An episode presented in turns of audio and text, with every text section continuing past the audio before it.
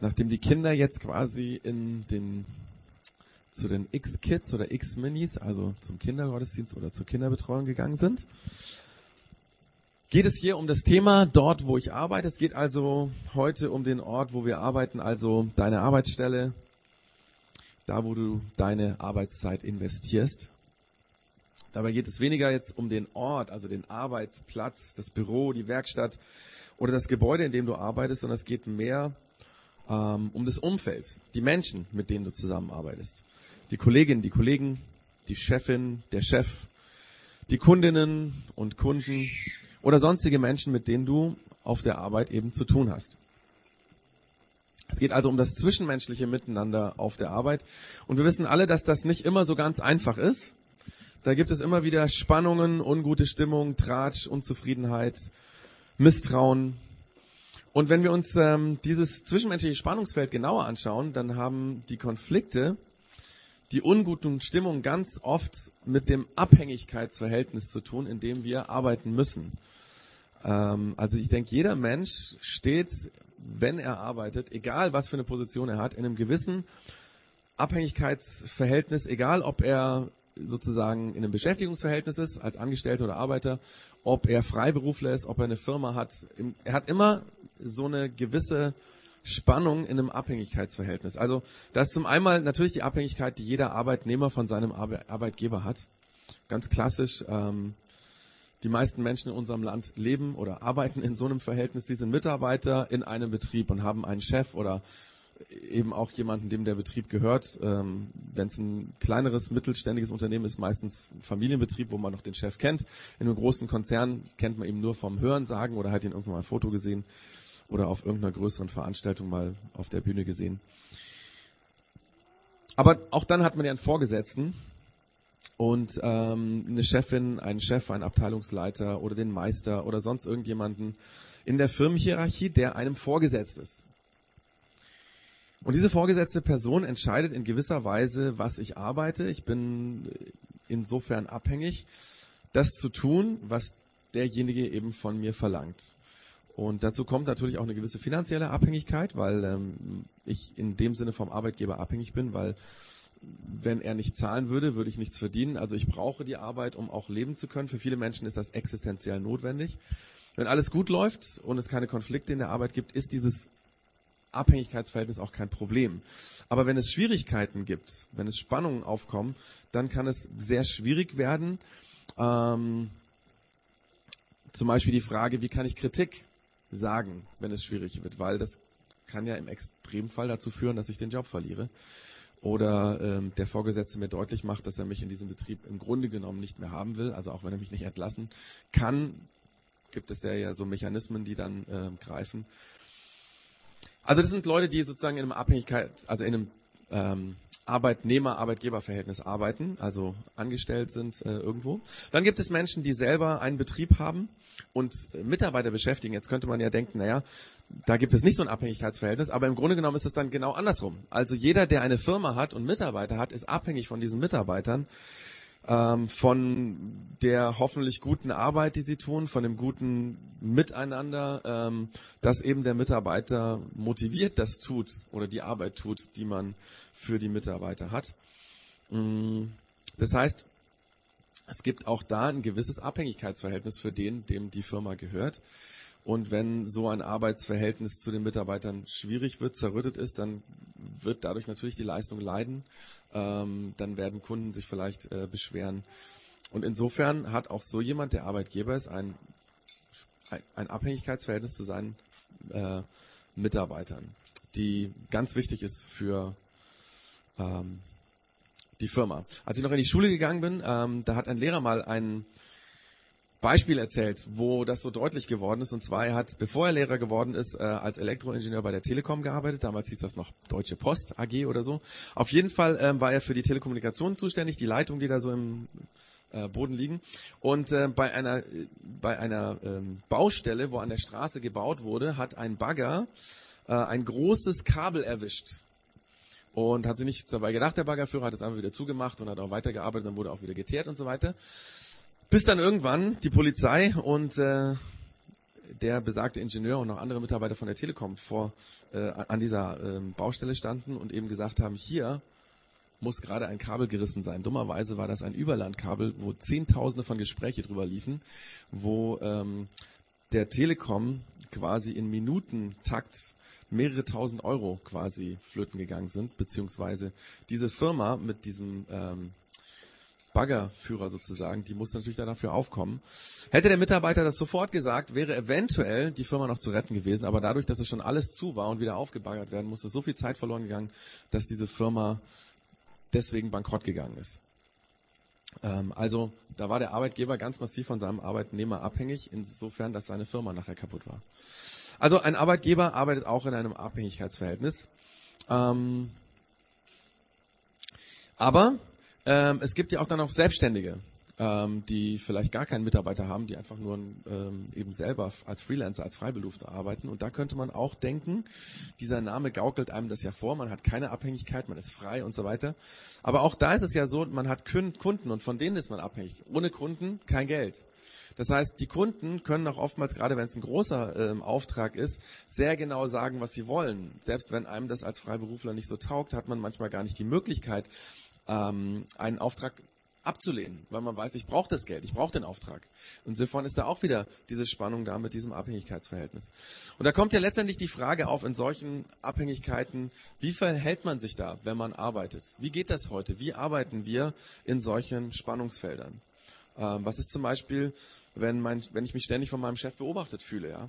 Oder was, äh, wenn mein Chef die Arbeit nie gut genug ist? Oder was ist, wenn die Mitarbeiter nicht das tun, was man eigentlich ihnen gesagt hat und man den Eindruck hat, ähm, die arbeiten gegen einen? Oder was ist, wenn man eben ähm, ständig irgendwelche Aufträge als Freiberufler hat, die einem eigentlich nicht taugen, die man eigentlich nicht machen will, aber die man braucht, um Geld zu verdienen, weil man ja leben muss?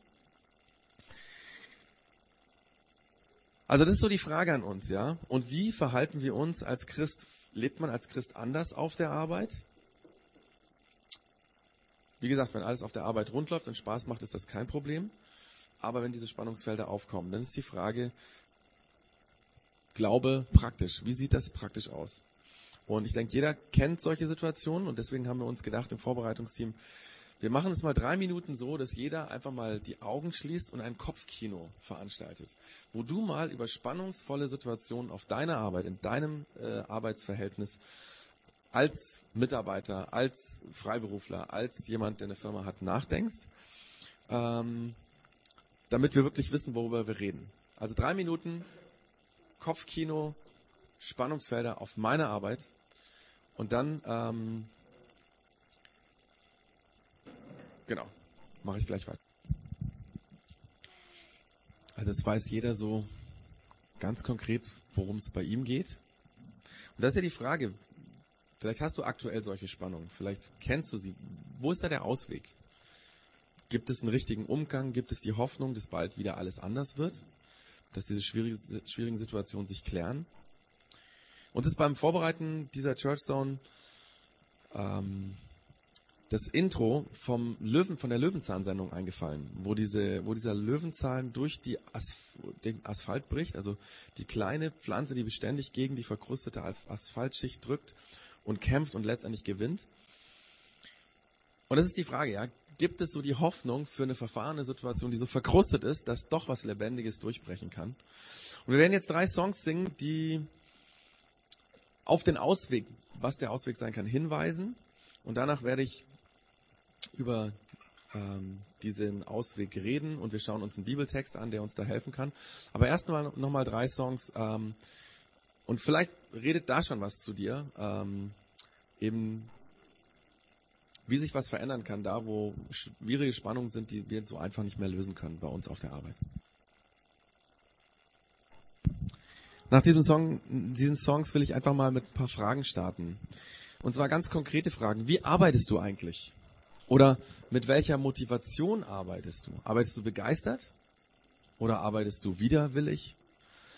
Arbeitest du, weil man das muss, weil man muss arbeiten, um leben zu können? Arbeitest du motiviert? Oder ist die Arbeit für dich täglich ein neuer Kampf?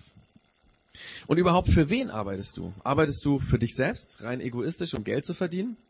Um dein Ego aufzupolieren? Wenn man eine gute Stelle hat, hört sich das ja auch gut an bei den Freunden, wenn man das sagen kann. Arbeitest du für deine Firma, für deinen Chef, weil er dir Anerkennung dafür gibt, für deine gute Arbeit? Oder arbeitest du für deine Familie, für deine Kinder? Oder arbeitest du vielleicht für die Volkswirtschaft, für das Bruttosozialprodukt? Für wen arbeitest du? Ich lese dazu ein paar Zeilen aus einem Brief, den der Paulus an die Kirche in Ephesus vor knapp 1950 Jahren geschrieben hat. Man sagt ja mal vor knapp 2000, aber so bald stimmt das ja bald nicht mehr. Also vor 1950 kommt, glaube ich, besser. Ähm, das ist ein Brief, den, ähm, aus dem wir schon die letzten Male immer wieder mal gelesen haben, wo Paulus viele praktische Dinge zum Alltag sagt. Also da schreibt er, ihr Arbeitnehmer tut, was eure Arbeitgeber euch auftragen. Begegnet ihnen mit Hochachtung und Respekt. Seid in eurer Mitarbeit authentisch, so wie ihr mit Christus zusammenarbeitet. Tut dies, dies nicht nur äußerlich, um von ihnen Anerkennung zu bekommen. Ihr sollt vielmehr so arbeiten, wie ihr als Mitarbeiter von Christus bereitwillig und gern den Willen Gottes erfüllt. Arbeitet mit Freude als Christen, die nicht den Menschen dienen, sondern dem Herrn. Er wird jedem den, er wird jedem den verdienten Lohn geben, ganz gleich, ob jemand eine Stelle im Betrieb nur zugewiesen bekommen hat oder sie sich selbstständig gesucht hat. Auch Ihr Arbeitgeber behandelt eure Mitarbeiter genauso. Schüchtert, schüchtert sie nicht ein mit Drohungen. Denkt immer daran, dass ihr denselben Herrn im Himmel habt wie sie. Vor ihm sind alle Menschen gleich.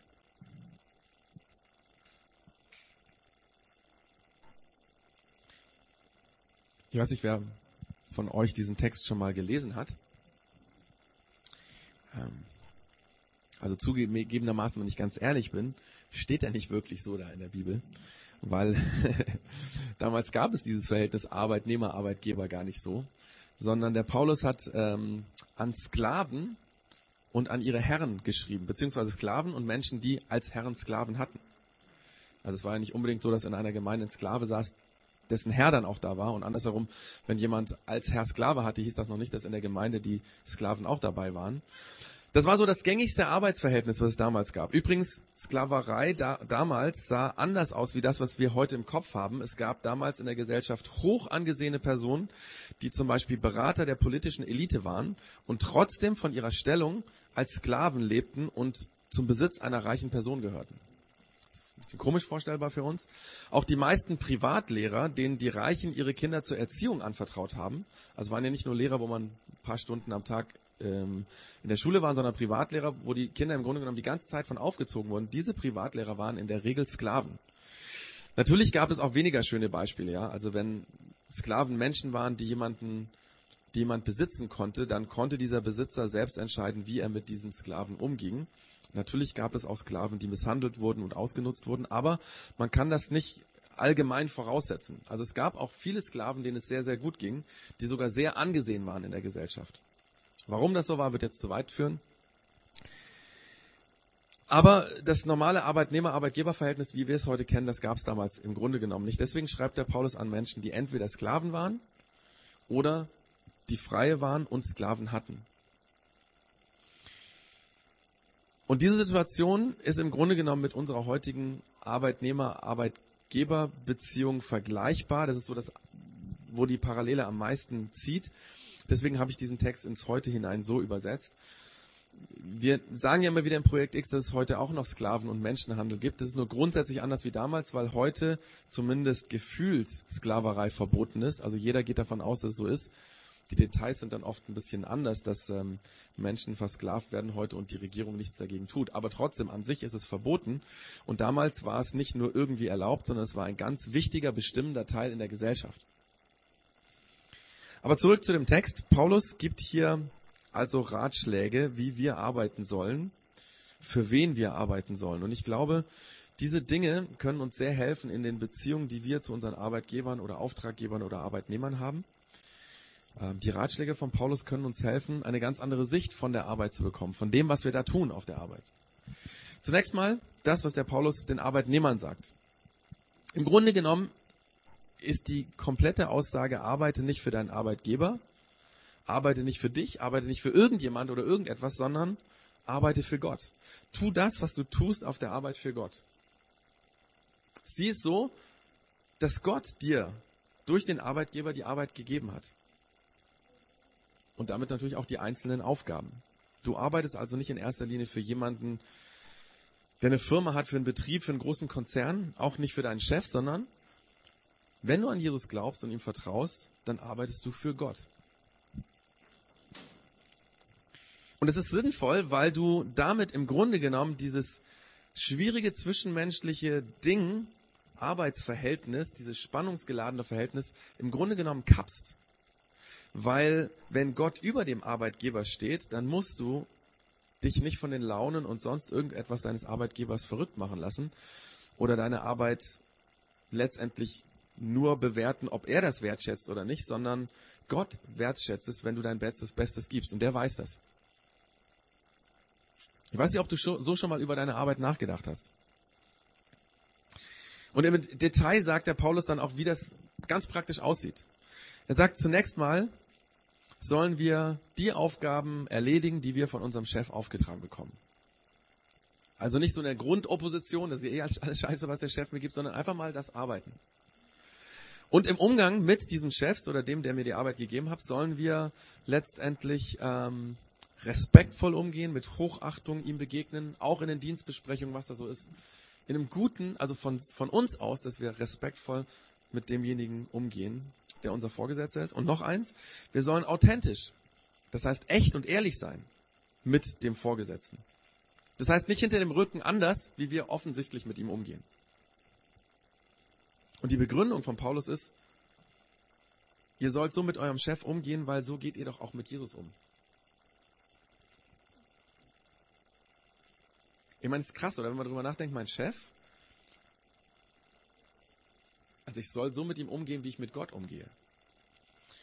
Paulus fasst das dann nochmal zusammen und sagt, auf der Arbeit sollen wir nicht nur äußerlich korrekt sein, vor allem nicht äußerlich korrekt sein, um vor dem Arbeit, Arbeitgeber oder dem Chef irgendwie gut dazustehen, ähm, sondern unsere äußere Einstellung soll der inneren entsprechen. Und zwar soll die innere Einstellung so sein, dass wir Gott dienen, dass wir Jesus dienen, dass wir nämlich bereitwillig das tun, was Gott von uns will und dass wir genauso auch arbeiten, bereitwillig das tun, was unsere Arbeit auf der Arbeit ist. Ich habe mir gedacht, der Text ist schon ganz schön herausfordernd, weil ähm, die Frage ist ja an der Stelle, ob wir tatsächlich bereitwillig und gerne das tun, was Gott von uns will, mal ganz abgesehen von der Arbeit. Das wäre ja schon mal das Erste. Tust du, wenn Gott was von dir will, das bereitwillig und gerne? Vielleicht müssen wir da erstmal dran lernen. Und dann natürlich das auch hoffentlich gleich umsetzen auf der Arbeit. Das sollte dann Hand in Hand gehen mit dem, dass wir auf der Arbeit auch diese Sicht bekommen. Aber dann sagt der Paulus noch was ganz, ganz Wichtiges, was, glaube ich, entscheidend ist, damit uns das gelingt. Er sagt, wir sollen mit Freude unsere Arbeit tun. Fröhlich, entspannt, gelassen, dankbar. Vielleicht ist genau das der Schlüssel, warum wir uns oft so schwer tun mit der Arbeit. Wir sind nicht wirklich dankbar dafür, dass wir Arbeit haben. Und wenn so eine Grundunzufriedenheit da ist, dann ist natürlich auch klar, dass die einzelnen Dinge schwierig laufen. Aber wenn wir diese dankbare Grundeinstellung haben, dann haben wir auch einen, andere Blick, einen anderen Blick von unserer Arbeit. Also ich meine, in den heutigen Zeiten der Finanzkrise brauchen wir eigentlich so eine dankbare Grundeinstellung. Wären wir heute in Spanien oder in Griechenland, dann wären 25 Prozent von uns im Projekt X arbeitslos. Da können wir mal von ausgehen. Und auch die anderen, die Arbeit hätten, würden sich Sorgen machen, ob in Zukunft sie nicht vielleicht doch die Arbeit verlieren. Der Schlüssel ist, deine Arbeit ist dir von Gott gegeben, geschenkt. Sie ist ein Geschenk von ihm. Es ist nicht selbstverständlich, dass du diese Arbeit hast. Das sollte dich dankbar und fröhlich machen. Und diese Einstellung wird dir helfen, positiv mit deinem Vorgesetzten umgehen zu können. Weil du eine grundpositive Einstellung hast. Und das ist dann auch eine andere Voraussetzung, um tatsächlich, also ähm, wenn Konflikte aufkommen, mit dem Chef anders umzugehen oder vielleicht nicht so emotional umzugehen oder nicht so grundnegativ umzugehen. Natürlich, wie gesagt, verhindert das nicht, dass man Konflikte hat auf der Arbeit, manchmal auch mit Mitarbeitern. Also es ist ja nicht nur das Verhältnis zum Arbeitgeber manchmal gespannt, sondern vielleicht passt das ja, aber mit den Mitarbeitern kommt man sich nicht zurecht. Aber wenn wir eine entspannte, respektvolle Atmosphäre schaffen mit dem, wie wir umgehen auf der Arbeit, dann wird das auch das Arbeitsverhältnis oder die Atmosphäre mit den anderen Mitarbeitern, mit dem Chef ein Stück weit verändern. Im Grunde genommen geht es hier um diese innere Motivation. Ja, gönn dir was Gutes, sieh deine Arbeit positiv. Also das Problem ist ja immer, wenn wir was negativ sehen, denken wir immer, also ich habe irgendwie Stress mit irgendjemandem und dann denke ich immer, ich würde ihn schädigen. Aber erstmal schädige ich ja mich, weil ich in dieser Spannung lebe. Gönn dir was Gutes. Sieh deine Arbeit positiv. Aber der Paulus nennt da noch eine äußere Motivation. Er sagt, Gott wird uns dafür belohnen, wenn wir so mit unserem Vorgesetzten umgehen, wie er das beschrieben hat. Er sagt nicht, was Gott uns geben wird, wie er uns belohnen wird, aber er verspricht uns, dass er uns Gutes gibt, dafür, dass wir gut versuchen, mit unserem Chef, mit unseren Mitarbeitern umzugehen. Und dann schreibt der Paulus äh, nur einen relativ kurzen Satz über die Arbeitgeber. Der sagt nämlich, jeder, der Arbeitgeber ist, soll mit seinen Mitarbeitern genauso umgehen, wie ich das eben den Arbeitnehmern gesagt habe. Also er spart sich das alles nochmal aufzuzählen. Ich denke mir, wir schauen uns das trotzdem nochmal an. Also wenn ich Arbeitgeber bin, dann soll ich den Betrieb so führen, als wenn er Gott gehört. Für Gott die Firma leiten. Und praktisch bedeutet das, in den, wenn man es runterbricht auf die kleinen, kleinen Dinge, also auf Anfragen und Ideen der Mitarbeiter eingehen, konstruktiv eingehen, respektvoll, mit Hochachtung mit diesen Mitarbeitern umgehen. Oder echt und ehrlich sein, authentisch zusammen, dass wir als Arbeitgeber nicht irgendetwas vorgaukeln, was eigentlich gar nicht ist. Und dann vielleicht zu Hause bei der Ehefrau irgendwie über die Mitarbeiter lästern oder so.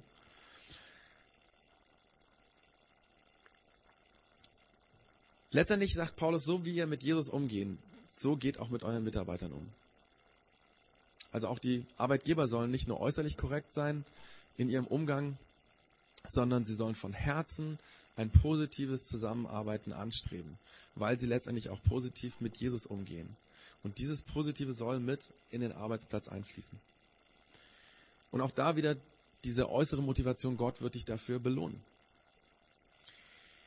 Und ähm, interessant ist, dass der Paulus auch sagt, auch da letztendlich gehört ja auch die, oder ist auch da der Schlüssel die Freude. Ähm, auch da ist der Schlüssel die Dankbarkeit, ja. Wer dankbar für seine Firma ist und seine Mitarbeiter, der wird eine ganz andere Einstellung in diese Firma reinbringen. Es gibt so ein paar Beispiele, da weiß ich natürlich auch nicht, wie das in der Firma aussieht, aber es gibt zum Beispiel diesen einen Firmenchef von Liqui Molly, der ähm, immer wieder auf sein, also das wichtig findet, Werbung zu machen damit, dass er seinen Mitarbeitern dankt. Das finde ich ja schon mal krass. Also der macht nicht eine Werbung, kauf mein Produkt, sondern erstmal ganz groß Danke an die Mitarbeiter, dass sie so ein super Produkt herstellen, für das ich stolz sein kann und was ich hier auch empfehle. Und ich glaube, weiß es nicht konkret, wie das in der Firma aussieht. Es kann natürlich auch gefaked sein. Ne? Vielleicht ist es ein katastrophales Arbeitsverhältnis. Aber letztendlich darum geht's ja, wirklich dankbar zu sein für die Mitarbeiter und auch stolz dafür zu sein, was diese Mitarbeiter, was ich mit den Mitarbeitern letztendlich hinbekomme. Der einzige Punkt, den der Paulus noch explizit nennt, sagt, äh, äh, steht hier, da sagt er, setzt die Mitarbeiter nicht unter Druck oder mit Drohungen unter Druck, schüchter sie nicht ein. Und er begründet es damit, dass er sagt, wer ein Arbeitgeber ist, der ist damit nichts Besseres als seine Mitarbeiter, weil vor Gott sind wir alle gleich. Es gibt keinen Unterschied. Der, der viel Geld hat oder der eine Firma hat oder der, was weiß ich, auf der Karriereleiter oben ist und der andere, der gerade eingestiegen ist, es gibt keinen Unterschied. Das ist mal so, was der Paulus zu diesem Thema sagt. Und heute ist ja Pfingsten. Wir haben das vorher schon, also die Uli hat es vorher schon gesagt. Und an Pfingsten denken Christen weltweit daran, dass Gott durch die Kraft des Heiligen Geistes, der in jedem Christen lebt, die Welt verändert. Das heißt, wenn du an Jesus glaubst, dann will der Heilige Geist durch dich die Welt, und bleiben wir mal heute beim Arbeitsplatz, den Arbeitsplatz und den Betrieb, in dem du arbeitest oder für den du zuständig bist, verändern. Und ich habe mich gefragt, was könnte auf unserer Arbeit, in den Betrieben, wo wir arbeiten, alles passieren, wenn wir diese Ratschläge von Paulus wirklich befolgen würden, wenn wir daran arbeiten würden. Das gelingt uns dann nicht immer, das ist keine Frage. Aber dass wir Jesus sagen, ich möchte so positiv mit meinem Chef umgehen. Ich möchte mit meinen Mitarbeitern so leben. Und ich mache jetzt Schluss mit dem, dass ich diese spannende Frage, wie geht das denn in der Praxis? Also, das Kopfkino von eben. Wie geht das da? Dass ich das jedem als Hausaufgabe mit nach Hause nehme. Also die Hausaufgabe rede in, der kommenden, in den kommenden zwei Wochen mit anderen Christen, mit Menschen hier aus dem Projekt X, die du kennst, mit Freunden, über deine Arbeit. Und frag dich, wie kann das gehen, vielleicht gerade wenn Spannungen da sind, dass ich respektvoll mit meinem Chef umgehe. Dass ich nicht ständig moser, wenn irgendwelche Arbeit kommt, die mir nicht so passt. Dass ich positiv ähm, die Arbeit, dieses Klima präge. Man kann natürlich auch jetzt gleich nach der Church dann anfangen, mit jemandem drüber zu reden. Und ich glaube, das hat ganz viel damit zu tun, ob wir das leben können, dass wir wirklich nah an Gott dran leben. Wenn ich, wenn ich sozusagen wirklich immer wieder Gott danke für die Arbeit, dann wird sich das ändern. Dann werde ich anders mit meiner Arbeit, mit meinen Kollegen, mit meinem Chef umgehen. Und wenn ähm, ich dankbar bin, dass Gott mir die Firma geschenkt hat oder meine Arbeit geschenkt hat, dann wird das letztendlich diese Dankbarkeit auch sichtbar werden, indem ich mit meinen Menschen, mit denen ich, mit den Menschen, mit denen ich zu tun habe, umgehe. Und deswegen singen wir jetzt nochmal, um das so ein bisschen zu vertiefen, dieses Lied Näher mein Gott zu dir. Weil da kommt es drin vor, ja. Wenn wir bei Gott sind, dann werden unsere alltäglichen Probleme kleiner. Dann zeigt er uns, wie wir im Alltag wirklich leben sollen, wie das geht. Und dann können wir es auch schaffen, diese Tipps, die der Paulus uns gegeben hat, wirklich umzusetzen.